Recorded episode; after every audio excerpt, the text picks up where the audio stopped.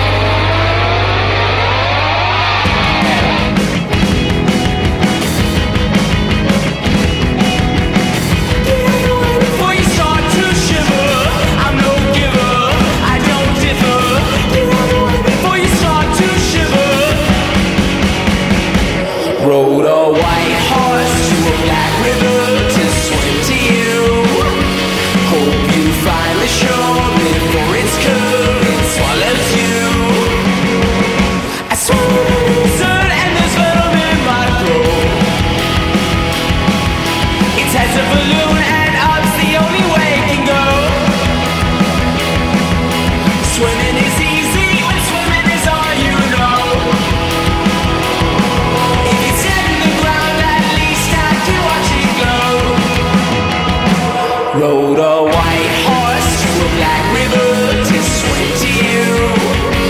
Hope you find the shore.